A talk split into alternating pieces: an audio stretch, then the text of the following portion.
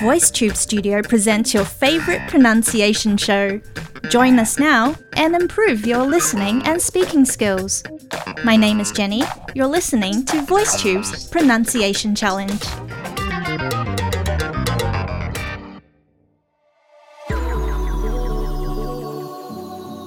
Gluten is a general name for the proteins found in wheat, rye, and barley.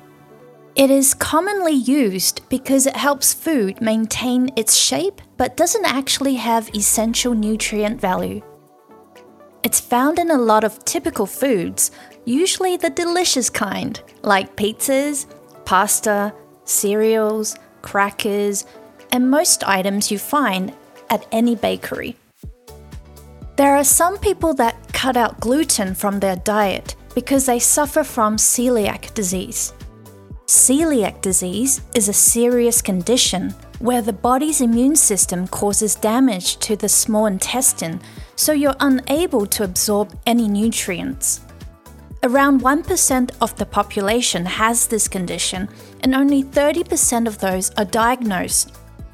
There is a much higher percentage of people that have non celiac gluten sensitivity, so they also turn to a gluten free diet to ease symptoms like abdominal pain, constipation, and bloating.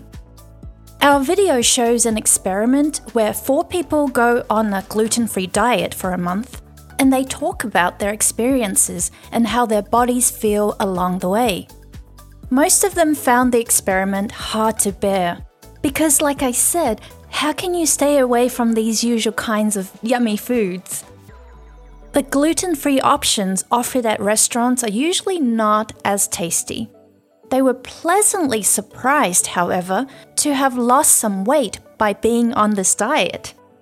Okay, let's pause for a moment and have a listen to our pronunciation challenge. Here is our sentence Gluten free diets that cut out all food with wheat, barley, and rye have become extremely popular in the last couple of years. Here's the sentence one more time, a little bit slower.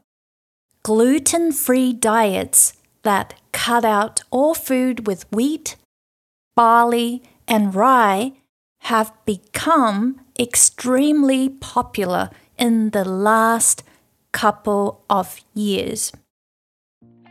I read the word gluten as is, but for Americans, the T is almost silent. You can listen to the way it's read in the video for a better example, because it's hard for me to pronounce it that way. Okay, the next word, W H E A T, is pronounced as wheat. Wheat. Barley has two syllables, barley. Barley. The word rye has only one syllable. It sounds like rye, rye. Extremely sounds like extremely. So the T sounds more like a D. Extremely.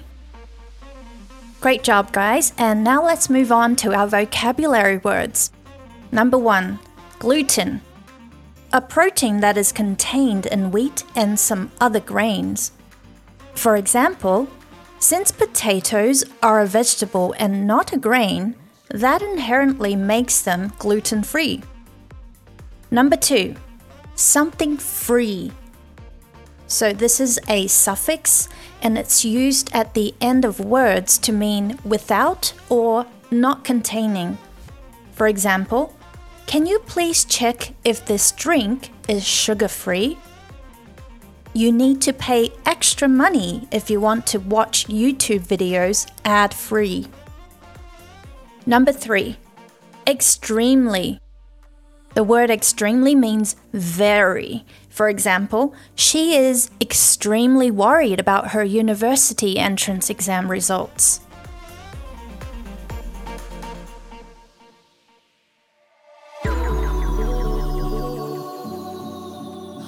Genetics play a major role in gluten intolerance. You are more prone to developing this condition if there is someone in your family that has it already. Some people will show symptoms when they start eating gluten as a child, whereas for others, symptoms might suddenly begin to develop only in adulthood. If you think you might be sensitive to gluten, it's important to get tested for wheat allergy and celiac disease. If your doctor advises you to cut out gluten from your diet for medical reasons, don't despair. Many whole foods are naturally gluten free, including fruits, vegetables, dairy products, fresh meat, fish, and oils. It definitely sounds like a much healthier diet.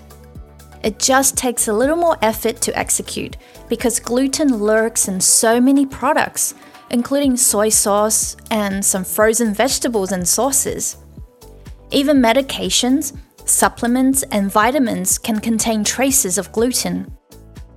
Have you ever gone on a gluten free diet? Please share your experience with us in the comments. Alright, time to wrap up today's episode. Stay healthy, everyone. Bye bye for now.